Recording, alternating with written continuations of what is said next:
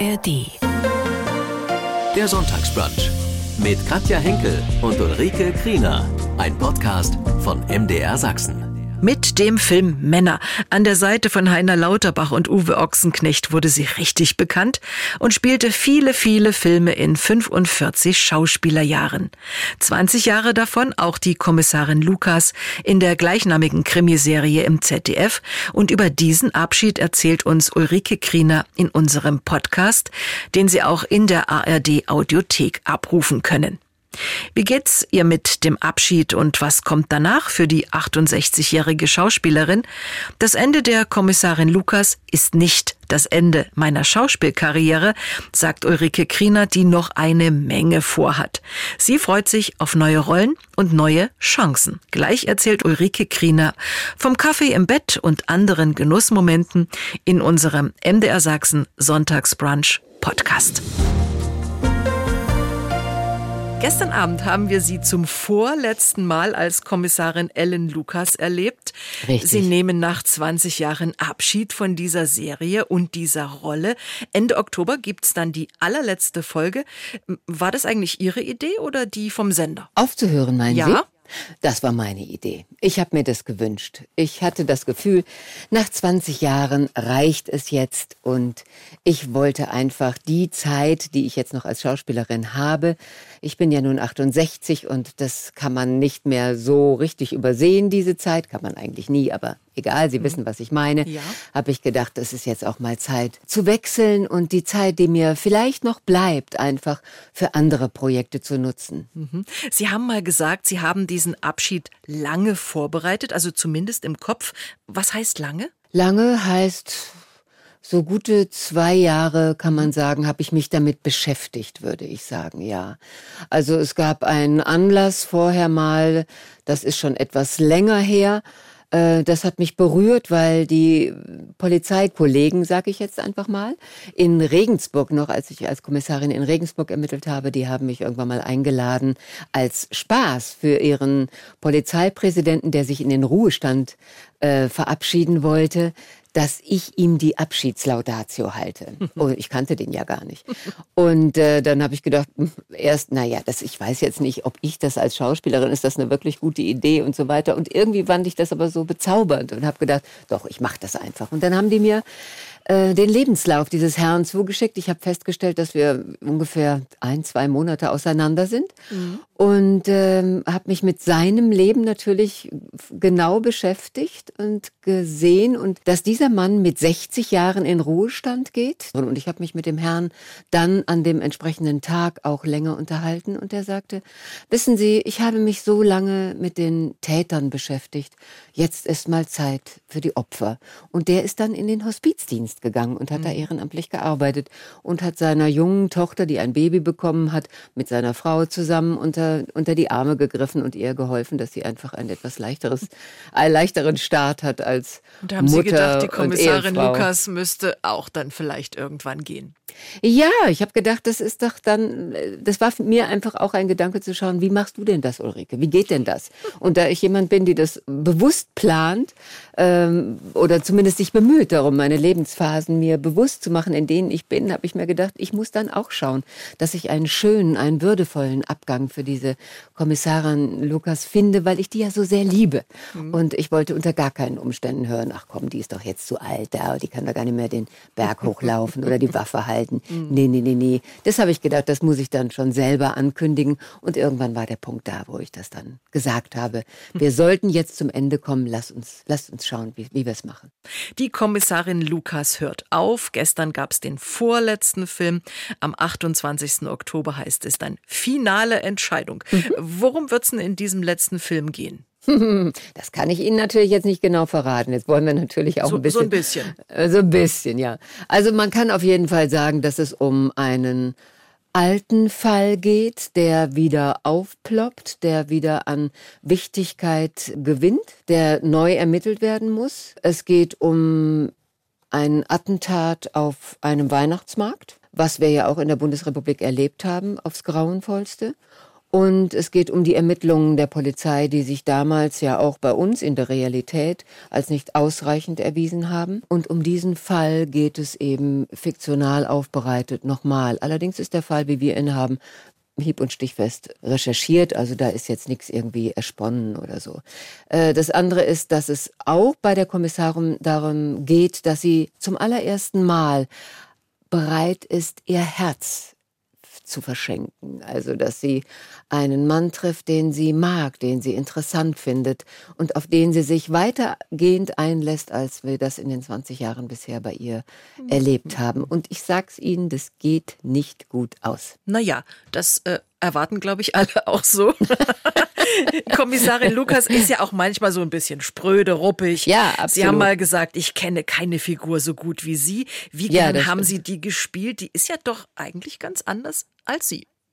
Doch, ist sie schon, weil ähm, ich glaube, ich habe viel mehr Humor, ich bin viel spontaner, ähm, ich bin viel alberner. Was ich nicht habe, was ich an ihr bewundere, ist diese innere Unabhängigkeit, dass es ihr völlig wurscht ist, wie andere auf ihre Anordnung, auf ihre Raubeinigkeit reagiert. Äh, da ist sie, finde ich, sozial unverträglich zum Teil auch in ihrem, in ihrem Team. Aber genau das gefällt mir auch, muss ich sagen. Dass das keine Frau ist, die mal das Köpfchen schief legt und dann sagt, könntest du bitte das und das, sondern nein, die sagt, du machst mhm. das, du machst das und du machst das und das Jawohl. heißt, sie sie erkennt ihre, sie, sie nimmt diesen, die Führung, die sie eben hat im Team, die nimmt sie an und da hat sie auch eine gewisse Autorität, da ist sie auch nicht eben besonders nett immer, aber sie ist kompetent und sie ist besessen davon, ihren Fall gut zu lösen und insofern finde ich das eine komplexe Frauenfigur, die ich da spielen darf, die eben nicht auf eine gefällige Art und Weise sympathisch ist. Mal angenommen, Sie wären heute mit Ihrem Mann so schön zu Hause in München. Wie starten Sie in so einen Sonntag? Gemütlich. Meistens sehr, sehr gemütlich, ich sag's Ihnen. Also mein Mann holt meistens den Kaffee. Das äh, finde ich großartig. Und dann haben wir beide eine Tasse Kaffee in der Hand und sitzen im Bett und unterhalten uns. Wir überlegen, was wir tun an diesem, an diesem freien Sonntag, wenn wir gerade mal nichts zu tun haben. Wir reden über Dinge, die uns durch den Kopf gehen. Und wir starten sehr, sehr gemütlich in den Tag. Mhm. Und dann gehe ich in die Küche irgendwann und mache uns ein Müsli und ein Frühstück und dann kommt mein Mann dazu und dann tändeln wir so in den Tag hinein. Und ab dann kommen dann die Pläne, ob man irgendwas zu erledigen hat. Als Freiberufler hört das ja nicht auf. Da sitzt man auch immer mal, auch am Sonntag gerne mal am Schreibtisch mhm. und hat was zu tun. Wir gehen, wenn, die, wenn es schönes Wetter ist, dann gehen wir raus, wir fahren raus, wir treffen Freunde, wie auch immer. So, so vergeht der Tag. Abends Tatort oder Herzkino? Ich bin gar nicht so eine wilde Fernsehguckerin mhm. mehr, sag ich ganz ehrlich. Wir gucken mittlerweile, ich muss es gestehen, doch oft auch Netflix. Wir gucken auch auf Amazon Prime. Wir suchen uns die Filme aus. Wenn was im Fernsehen ist, was mir gefällt, dann ja. Ich gucke nicht jeden Tatort. Es gibt bestimmte Kollegen, die schaue ich gern. Es gibt Kollegen, das interessiert mich nicht so sehr. Dann gucke ich sie eben nicht. Wenn das Wetter schön ist, sitze ich auch manchmal nur mit meinem Mann im Garten und wir gucken in die Dunkelheit. Sie haben eine Menge gedreht und 2021 unter anderem die Komödie Mona und Marie mit Maren Kräumann. Zwei Frauen, ein Riesenpudel Titel und ich habe gehört, es gibt eine Fortsetzung. Das stimmt. Die haben wir auch schon abgedreht und ich kenne auch schon das Sendedatum. Das ist der 4. Dezember in diesem Jahr. Das habe ich gestern erfahren. Wunderbar. Das äh, merken wir uns schon mal vor. Eine wirklich äh, schönes, ein schönes Zusammenspiel mit Maren Kräumann. Mit der ja. verbindet sie auch eine Freundschaft inzwischen. Ja, unbedingt. Also ich mag Maren furchtbar gern. Ich finde es eine der tollsten Schauspielerinnen, die wir haben. Es ist eine super kluge, identische, ähm, intellektuelle und herzliche, lustige Person. Also das ist eine, eine ganz großartige Mischung und ich bin eine große Bewunderin von Maren, von ihrer Kunst, in, von ihrem Gesang, von ihren Auftritten. Das ist, die ist so breit in ihren Talenten aufgestellt und in ihren Möglichkeiten und die nutzt sie auch jetzt in dieser, in dieser Lebensphase, in der sie jetzt ist, wie ich ja auch. Da lässt sie nochmal alles raus und, und lässt es nochmal so knallen. Ich finde, das ist ganz toll. Was macht für Sie eine gute Freundin, eine gute Freundschaft aus? Offenheit, dass man über alles miteinander reden kann, das Gefühl, dass man zur Not wirklich sagen kann, ich brauche deine Hilfe und dann ist die andere da. Und Vertrauen. Vertrauen und Humor. Wie viel durften Sie denn mitreden, wie es denn auch nun zu Ende geht? Also das, es gab erstens mal den, den einzigen wirklich offensiven Wunsch, den ich hatte, war, ich möchte unter gar keinen Umständen erschossen werden. Okay. Äh, das finde ich blöd. Ich mag diese Art von Ende nicht. Es ist mir zu melodramatisch und ich finde, wenn man irgendwann unter diesem Aspekt diese sogenannten starken Frauen, wie das vor 20 Jahren war, da war das die Hannelore Hoger, es war Senta Berger, Iris Berben und ich, die diese Kommissarinnen für das ZDF spielen durften und wir alle liefen unter diesem, unter diesem Titel, unter dieser großen Überschrift die starken Frauen. Und wenn man so angetreten ist, dann finde ich, tritt man eben nicht ab mit, indem man erschossen wird. Dann soll man auch ein starkes Ende haben. Und das hatten diese Frauen alle.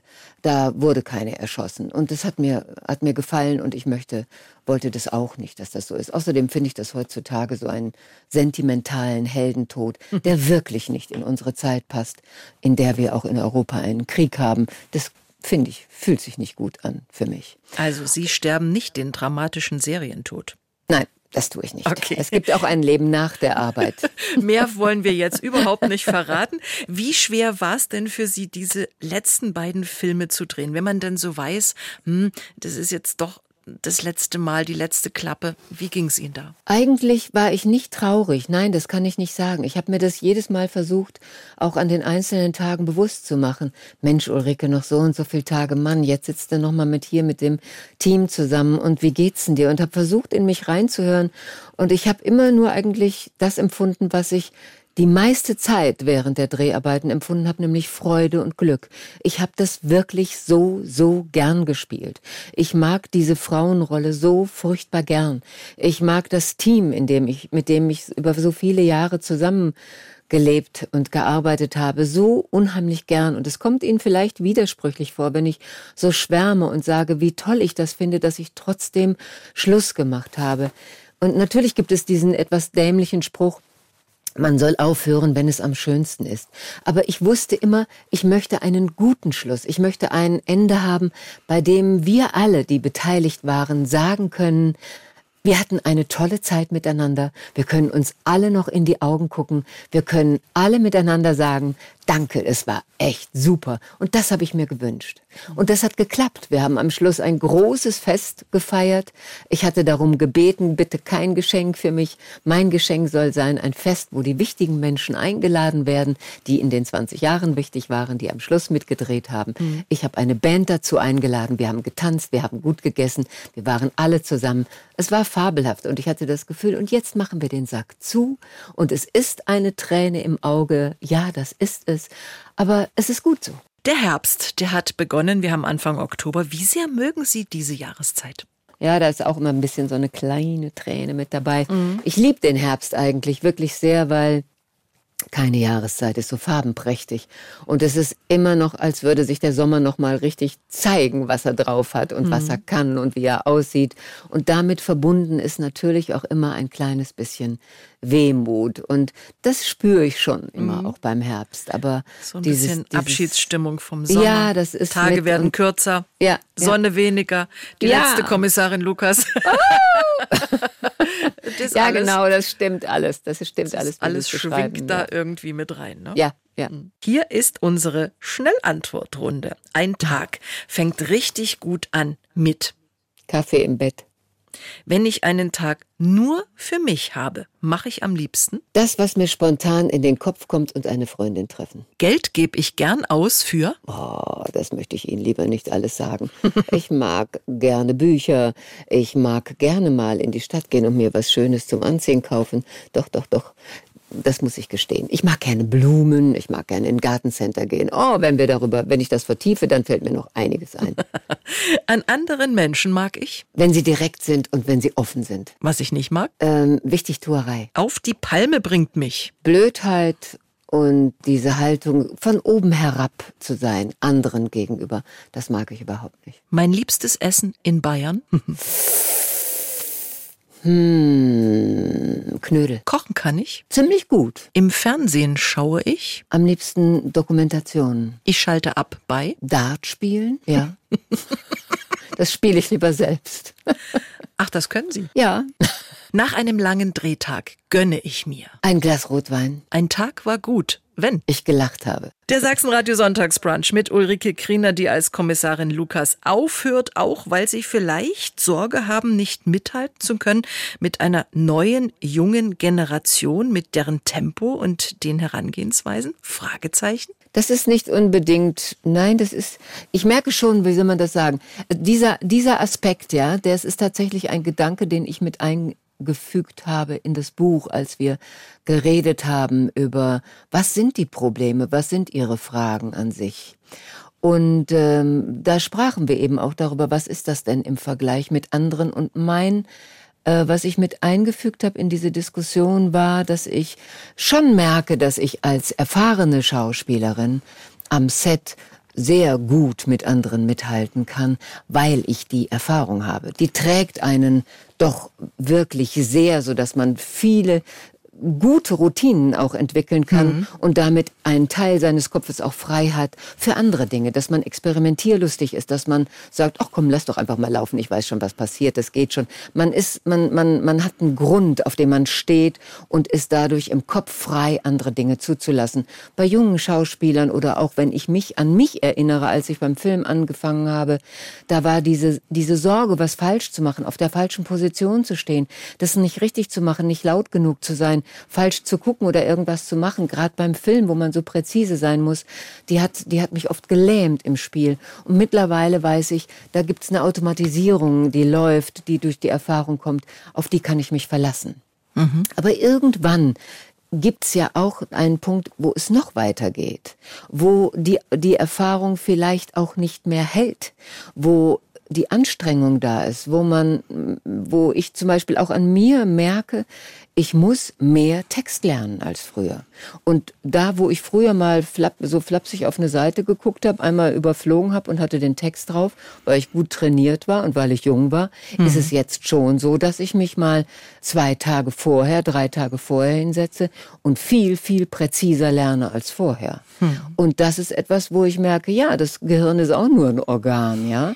Und das muss man einfach mehr üben. Und das finde ich aber selbstverständlich und das mache ich und das gehört zum Alter mit dazu. Mhm. Und da nützt mir eben die Erfahrung nichts mehr, sondern da hilft mir meine Selbstbeobachtung, dass ich weiß, nee, nee, nee, nee, Ulrike, da setzt sich da noch mal ein bisschen mehr auf den Hosenboden und so. Da nützt mir das, da, da, da, das ist nicht zu kompensieren mehr, mhm. sondern da sitzt mehr Fleiß. Sie machen einen sehr fitten Eindruck. Also jetzt im Kopf erstmal. ansonsten, ansonsten auch. Und Sie haben mir aber mal erzählt, so, so Sport ist eigentlich gar nicht so ihrs. Nee, ich denke, mein Gott, die Leute haben doch früher auch gelebt, ja. Und mussten noch nicht immer so viel Sport machen, verdammt nochmal. Mhm. Aber ich weiß ja, wir sind ja, wir wissen ja jetzt heutzutage mehr. Und ich möchte ja alt werden. Ich möchte echt richtig uralt werden. Und insofern ist das schon eine Motivation, dass ich äh, was tue und dass ich was tun möchte. Und dass ich wenigstens eben, der Garten zwingt mich dazu, ja. was zu tun. Äh, spazieren gehen tue ich wirklich gerne. Und wenn ich in meinem Urlaubs Gebiet bin, um das jetzt mal so vorsichtig zu formulieren, dann wandere ich auch sehr viel mhm. oder, oder schwimme auch. Aber ich bin nicht so ein Freund für die Muckibude, aber ich glaube, ich muss es jetzt anfangen. Ja, ja. Das sagen wir immer. Morgen fangen wir an, morgen fangen wir an und dann fangen wir wieder morgen an und dann, naja. Geht Ihnen das nicht auch, wenn man zum Beispiel immer so, ich gucke ja immer wieder sehr, sehr interessiert in irgendwelchen Büchern oder Heften auf so Übungen, die man machen mhm. kann oder neue Sportgeräte auch. Finde ich hoch motivierend und die, ja. das lese ich sehr gern. Und schon, wenn ich das lese, fühle ich mich schon ein bisschen fitter. Das ist genauso, wenn ich Kochbücher lese und sehe diese Rezepte ich habe auch schon das Gefühl, oh, ich spüre es im Mund, ja. ich bin schon ein bisschen satt. Okay. In einer Fernsehsendung haben Sie mal gestanden, dass Sie für Schokolade so einiges machen würden, für Lakritz aber noch mehr. ja, stimmt schon, ja. Lakritze, also ich esse das gar nicht. Ja. Und Sie in allen Varianten? Naja, also schon dann schon lieber gern mal die scharfen. Es gibt so wahnsinnig gute dänische Kugeln. Mhm. Äh, die sind unglaublich gut, auch mit, auch mit Schokolade drumrum. Das ist dann wirklich die ganz hohe Schule. Das würde ich dann mal Schokol probieren wahrscheinlich. Ja, wenn wir uns sehen das nächste Mal, erinnern Sie mich bitte vorher dran, ich okay. besorge was für Sie. Und dann schmatzen wir ins Mikro. Mhm. Sind Sie ansonsten so ein Genussmensch? Schon, oder? Ja, schon, doch, doch, doch. Gut ich essen? esse gerne, ja, ich esse gerne gut. Ich esse nicht so furchtbar gerne riesig fett und ich bin auch immer weniger mit so großen Braten und Fleisch und so weiter zugange. Aber ähm, ich esse breit. Ich bin breit aufgestellt. Fisch und Ding und alles mögliche Innereien esse ich nicht gerne.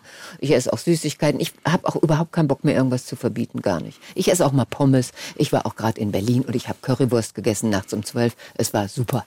Das muss auch mal sein, oder? Ja, das finde ich auch. Was Sie neben der Schauspielerei machen, Sie lesen gern vor. Sie sind Mhm. also auch mit Lesungen unterwegs. Ja, ich bin auch mit Lesungen unterwegs. Ich lasse mich sehr gerne einladen. Manchmal mit meinem Mann zusammen, manchmal allein. Ich habe ähm, auch jetzt gerade wieder ähm, im Literaturhaus in München ein, ein Buch vorstellen dürfen für den Pieper Verlag. Porträt auf grüner Wandfarbe, ein wunderschönes Buch. Ich äh, bin, f- bin ja auch, wie Sie bestimmt wissen, ehrenamtlich engagiert bei den Maltesern bei dem Kinderhospizdienst und da biete ich im Herbst einen Workshop wieder mal an, das habe ich schon mal gemacht, wie man schön und lebendig Menschen vorlesen kann. Und das bezieht sich, da sind allerdings auch, kommen dann eben Menschen dazu, die in der, in der Begleitung von Kindern, aber auch von Erwachsenen sind. Und dann ermutige ich diese Menschen, lese mit ihnen vor und übe mit ihnen ein bisschen, wie man das macht. Was ist wichtig, wenn man gut vorlesen möchte? sich zu trauen, albern zu sein. Okay. Dass man mit verstellten Stimmen sprechen darf. Dass man anschaulich erzählen darf. Und ja, dass man, dass man erzählt und dass man die Geschichte, die man vorliest, sehr, sehr gut kennt. Es genügt nicht, dass man einmal eine Geschichte liest oder auch nur zweimal. Besser ist sie drei, viermal zu lesen, weil man dann die Geschichte anfängt zu verinnerlichen und dann fällt es leichter, in einen Erzählton zu kommen. Ist auch ein guter Tipp, finde ich mal, für Pfarrer, die vorne auf der, an der Kanzel stehen da und mit ihrer Gemeinde sprechen oder mal aus der Bibel vorlesen. Da- Das ist ja auch meistens so langweilig, wie die das machen. Das kann man auch sehr viel schöner gestalten. Ich meine irgendwo gelesen zu haben, dass Eltern zu wenig ihren Kindern vorlesen. Ja, das finde ich ganz, ganz traurig, das zu hören, weil ich glaube, dass das total wichtig ist. Und das ist was irre, irre Schönes, Kindern vorzulesen, weil man eben gerade in der Zeit, wo die noch nicht selber lesen können, aber auch später, wenn sie in der Schule sind, sollte man nicht zu früh erwarten, dass sie dann anfangen zu lesen, sondern es ist ja auch, es ist ja auch eine innige Stimmung zwischen zwei Menschen, die sich auf diese Art und Weise herstellt. Wenn man, wenn der eine hört und der andere ihm vorliest, das ist was, was Inniges, was Intimes, was Schönes, finde ich, was man miteinander teilen kann. Man, man hilft einfach den Kindern, eine andere Welt zu entdecken und in ihrer Fantasie zu kreieren. Und dass sie nicht nur an dem, was sie greifen und sehen können, verhaftet sind, sondern eben auch an dem, was in ihrem Kopf geschieht. Ist jetzt vielleicht sehr persönlich, aber lesen Sie Ihrem Mann auch was vor? Manchmal, wenn ich etwas ganz gelungen finde und witzig finde, dann schon. Aber tatsächlich ist es so, dass mein Mann wahnsinnig gern meine Stimme hört. Ja. Und der nimmt manchmal Hörbücher mit, die ich lese, Mhm. wenn er Auto fährt und äh, hört sich das dann an. Dann sind Sie auch immer bei ihm. Auch gut. Mhm. Sie spielen Krimi, aber Sie lieben auch die Komödie und auch mal was Schönes. Sie merken, ich spiele auf den Kinofilm einfach mal was Schönes an, Ja. den Sie im vergangenen Jahr gespielt haben. Regie führte Ihre Schauspielkollegin Caroline Herfurth. War das ein Grund, diese Rolle anzunehmen? Oder auch ein Grund? Auf jeden Fall. Ich hatte ja gesehen, was Caroline schon an Filmen vorher gemacht hat und ich war einfach schon ganz und gar begeistert, dass diese wirklich großartige Schauspielerin, die ja Caroline nun auch ist, ähm, den Mut hat, einfach nach der Regie zu greifen und zu sagen, ich erzähle meine Geschichten. Und es war in ihren ersten Filmen zu erkennen, dass sie eine ganz eigene Handschrift hat, dass sie fähig ist, eine unterhaltsame Form für einen Inhalt zu finden, der sich oft sehr spezifisch auch mit Frauen beschäftigt und eben auch unterschwellig ernste Themen behandelt. Und da finde ich, ist sie besonders und ich habe mich geehrt gefühlt und war auch erst ein bisschen scheu, als sie mir diese Rolle angeboten hat. Und ich bin sehr, sehr, sehr glücklich bei ihr, mit ihr arbeiten zu dürfen. Sie spielen Ihre Mutter, dem Alkohol zugetan, wieder Mhm. ein bisschen unnahbar. Wie schwer ist das, sowas zu spielen? Oder ist das gerade toll? Es ist toll, weil es eine große Herausforderung mhm. ist, aber es hat mir auch echt Schiss gemacht, weil äh, ich finde es sehr schwierig, Alkohol, äh, alkoholisierte Menschen zu spielen, weil man muss auf der einen Seite die Kontrolle aufgeben im Spiel, in den Bewegungen, in, in den Augen. Die Augen müssen weich werden, die Sprache muss weich werden. Und man muss aber auf der anderen Seite auch doch immer noch als Schauspielerin, indem man spielt, sich doch noch kontrollieren. Und diese Mischform hinzubekommen, ist nicht ohne. Und ich habe viele, viele, ich sage es Ihnen ganz ehrlich, das ist meine Meinung, viele schlechte Beispiele gesehen von Kollegen und Kolleginnen. Mhm. Und ich wollte auf gar keinen Fall in die Fallen tappen, die meiner Meinung nach eben auch getappt sind. Und natürlich gibt es auch ganz großartige Kollegen, die das ganz toll gemacht haben, wo man denkt, boah, mhm. so müsste es sein. Aber ich hatte ja spezielle Anforderungen. Ich musste tanzen, ich musste eine Party crashen, ich musste stürzen, und alle, alle diese Dinge machen da. Jede Anforderung an die an den Schauspieler ist ja dann anders aufgrund des Films, den man spielt. Und ich habe mich da echt nochmal ganz genau mit beschäftigt. Ich habe Kolleginnen angerufen, die ich sehr schätze und gesagt, hör mal, wie würdest du das machen? Sag da mal ein paar Tipps. Wie, mhm. wie gehen wir daran? Und ich habe Schauspielerinnen angerufen, die auch als Schauspiellehrerinnen unterrichten. Ich, das ist ja auch immer sehr schön, wie solidarisch dann Schauspieler untereinander sind und mhm. sofort mhm. anfangen, wie in der Schauspielschule es war, zu helfen. Natürlich, man hat das alles mal irgendwann gemacht, ja, aber solche Dinge werden ja nicht immer abgerufen. Und ja. insofern habe ich gedacht, jetzt sei mal schön bescheiden, Ulrike, und fang mal ganz von Grund auf an. Und das hat mir gut getan. Das war, war schön. Und ich bin sehr, sehr dankbar und froh, dass da mein Angang für mich in der Situation richtig war. Über einfach mal was Schönes haben wir gerade gesprochen. Hier bei uns beim Sachsenradio haben wir witzigerweise so eine Rubrik, die heißt einfach mal was Schönes. Toll. Und unsere Hörerinnen und Hörer erzählen ja. uns einfach so aus dem Alltag raus einfach mal was Schönes. Was ist einfach mal was Schönes gerade? Was ist für Sie einfach mal was Schönes jetzt? Einfach mal was Schönes ist jetzt mich mit Ihnen zu unterhalten. Ach, vielen Dank. Doch, das meine ich ganz ernst. Und, und sonst, was würden Sie, wenn jetzt einer mit dem Mikrofon käme und sagt, einfach mal was Schönes, Frau Kriener, was denn? So in Ihrem Alltag vielleicht? Also der Kaffee im Bett wahrscheinlich schon mal. Naja gut, der Kaffee im Bett, den haben wir ja jetzt jeden Tag. Das ist ja, heute kommt ein Freund zum Beispiel mit seinem, mit seinem Wohnwagen, der übernachtet bei uns eine Nacht. Der kommt, das ist einfach mal was Schönes heute, dass er kommt. Und äh, der dann weiterfährt mit meinem Mann zusammen nach Italien. Das finde ich zum Beispiel schön, dass der kommt. Was ist einfach nochmal was Schönes? Ich habe das manchmal im Internet gesehen, finde ich aber auch klasse. Einfach mal was Schönes ist wäre auch, wenn man einfach mal einen Menschen auf der Straße umarmt. Ganz innig, fände ich schön. Sie träumen von weiten Reisen. Wohin träumen Sie sich denn so? Also das, ehrlich gesagt, diese richtigen dicken, fetten Fernreisen, die habe ich gar nicht mehr so auf dem Zeiger. Was ich schon noch gerne sehen würde, ist Japan. Ich würde doch verdammt mhm. noch mal gerne nach Japan und ich würde gerne nach Neuseeland.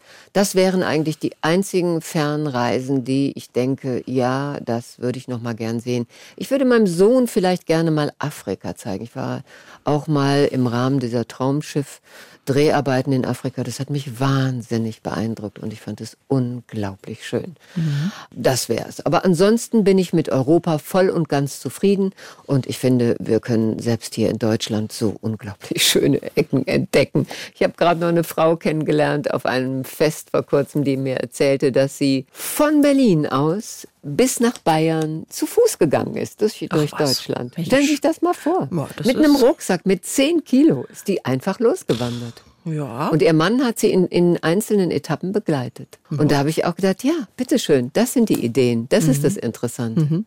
Wo sind Sie so in Ihrer näheren Umgebung gern unterwegs? Italien dann Schon, ist ja nicht so ja, weit. Ja, sehr, sehr gern. Das ist ja für uns in München ideal. Ich fahre sehr gern nach Italien. Und wir waren in diesem Jahr auch wieder am Gardasee. Wir haben Freunde, die in der Toskana ein kleines Häuschen haben. Die besuchen wir gerne mal. Doch, das, das mache ich, mache ich sehr gern. Ich möchte jetzt aber unbedingt auch nochmal noch ein bisschen nach Skandinavien gucken. Da war ich zu wenig. Mhm. Wer plant das bei Ihnen so zu Hause? Ich. okay. Der Abschied als Kommissarin Lukas naht, aber der Abschied von der Kommissarin Lukas ist ja nicht der Abschied von der Schauspielerei. Ne? Nein, um Himmels Willen, nein. was haben Sie so als nächstes vor? Was äh, haben Sie vielleicht jetzt auch schon gedreht, was wir bald sehen können? Ja, das, was ich noch gedreht habe in diesem Jahr, war eben der zweite Teil von Mona und Marie. Mhm. der in diesem Jahr ausgestrahlt wird. Und dann drehe ich in diesem Jahr noch in Hamburg eine Komödie mit Lars Jessen, dem Regisseur Lars Jessen. Und da geht es um einen Generationenclash. Eine Frau, die ein bisschen selbstgefällig auch als Betriebsrätin äh, geworden ist und die äh, nicht mehr wiedergewählt wird, ganz plötzlich. Hm. Und die jetzt zurückversetzt wird und dummerweise in der Abteilung ihres Sohnes arbeiten muss mit ihm als Vorgesetzten. Das finde ich eine ganz schöne mhm. Geschichte über die neue Zeit, die Konflikte, die ältere Generation, die mit vielem nicht mehr so viel anfangen kann, die an einigen Sachen doch wirklich befremdet vor den Errungenschaften und den Anforderungen der jüngeren Generation steht. Mhm. Ihr Sohn, was macht der beruflich? Will der auch Schauspieler werden? Nein, das wird er nicht. Mein Sohn ist im weiteren Sinne schon auch in unserer Branche tätig oder in, ja, in unserer Branche, mein Mann ist ja Autor, tätig. Der arbeitet in einer Firma, die Seilzugkameras vermietet. Mhm. Und da wird er Kameramann, also sollten wir Kameramann dazu werden, die bei diesen Groß-Events wie Festivals, Konzerten oder Sportveranstaltungen, da gibt's doch immer diese Kameras, die an den Seilen da entlang mhm. zischen. Und äh, ja, das macht er. Musik. Lassen Sie uns mal über Musik sprechen. Ist ja auch wichtig im Leben. Wie musikalisch sind Sie? Gehen Sie gern auf Konzerte? Wie ist das so? Relativ selten. Ich gehe selten auf Konzerte. Mhm. Singen Sie gern? Habe ich früher gemacht. Mittlerweile muss ich gestehen, zu wenig. Mhm. Zu wenig, ja. Aber was mögen Sie vielleicht? So 70er, 80er, 90er, 80er Jahre, heute? natürlich sehr viel. Natürlich ist das an das, an dem orientiert, was ich früher sehr gerne mochte. Mein, mein Sohn bringt manchmal neue Musik für uns mit ähm, oder für mich mit. Äh, die behalte ich aber dann auch nicht. Das höre ich dann ganz gern. Ansonsten, ja, ich bin schon sehr doch auf die Musik bezogen, die ich früher gern gehört habe. Mhm. Sie stehen seit 45 Jahren vor der Kamera. Sie sind, Sie haben es schon gesagt, 68 und haben am Heiligabend Geburtstag. Das ist doch mhm. wirklich ein doofer Tag, Geburtstag zu haben. Oder? Als Kind. Als, ja, kind, als kind ist das blöd, weil man irgendwie denkt, oh, jetzt kriege ich nur einmal im Jahr Geschenke. Aber das ist doch, da wächst man doch dann irgendwann auch mal raus. Und meine Eltern haben das eh so elegant gemacht, dass ich eben am Vormittag die Geburtstagsgeschenke bekommen habe. Am Abend hatten wir dann gemeinsam Bescherung. Dann gab es Geschenke für alle. Also das war unheimlich viel Geschenkepapier, was man dann wegräumen musste an dem Tag. Und äh, mittlerweile ist mir das nicht mehr wichtig. Also Geschenke in dem Sinne, Dinge mhm. sind mir nicht mehr wichtig. Ich freue mich, wenn ich manchmal meinen Geburtstag feiere.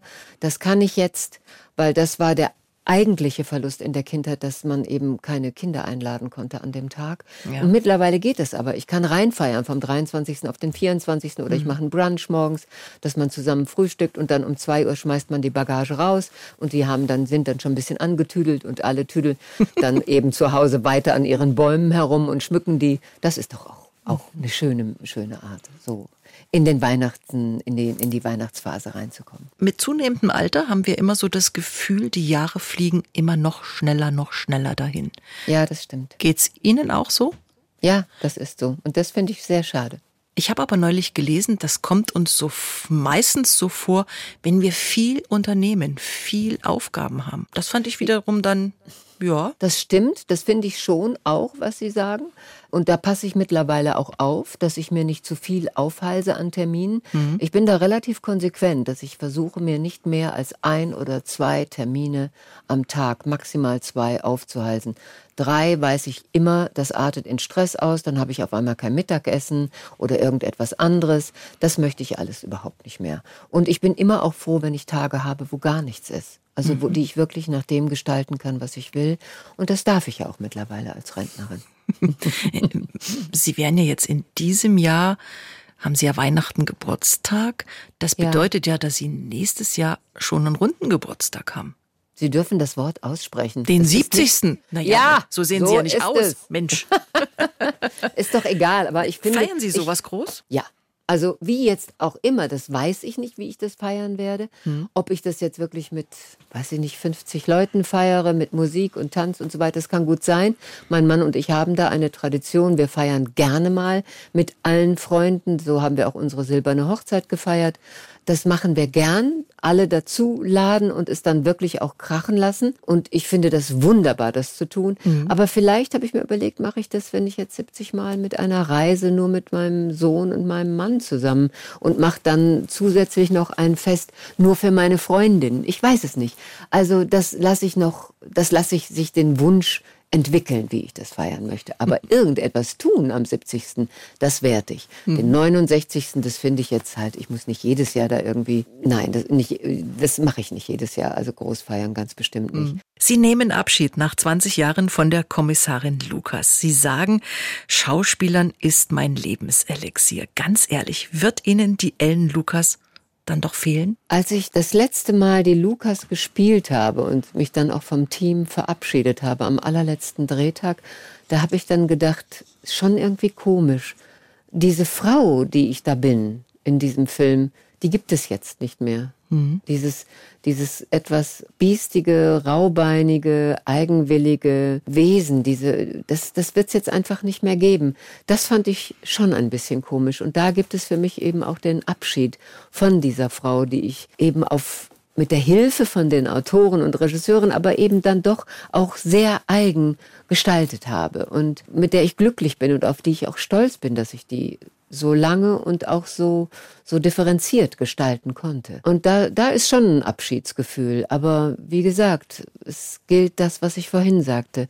Vorwiegend ist die Dankbarkeit dafür. Mhm. Und nach vorn schauen natürlich, andere neue ja. Rollen, für die Sie ja. jetzt auch Zeit und Nerv haben. Ja. Ähm, was würden Sie denn vielleicht gerne nochmal spielen? Ich bin sehr, sehr glücklich im Moment mit den häufigeren Angeboten für mhm. Komödien. Da hat mir der Film einfach mal was Schönes, ganz offensichtlich nochmal gerade jetzt, obwohl ich ja immer mal Komödien gespielt habe, aber irgendwie scheint das was Spezielles zu sein in dem Alter. Ich habe da auch mit Maren Kräumann drüber gesprochen, dass mhm. wir beide, sie und ich, eben auch zusammen als Frauen, die Ende 60 sind, sie Anfang 70, um das so etwas breiter zu fassen, dass wir gerade in den Komödien und auch in der Bereitschaft, uns wirklich zum Affen zu machen, und das tun wir beide unbedingt, schonungslos. Also da gibt es nichts, was wir sagen, nein, komm, das sieht doch furchtbar aus, das kann man nicht machen und so. Äh, das, da sind wir beide hemmungslos.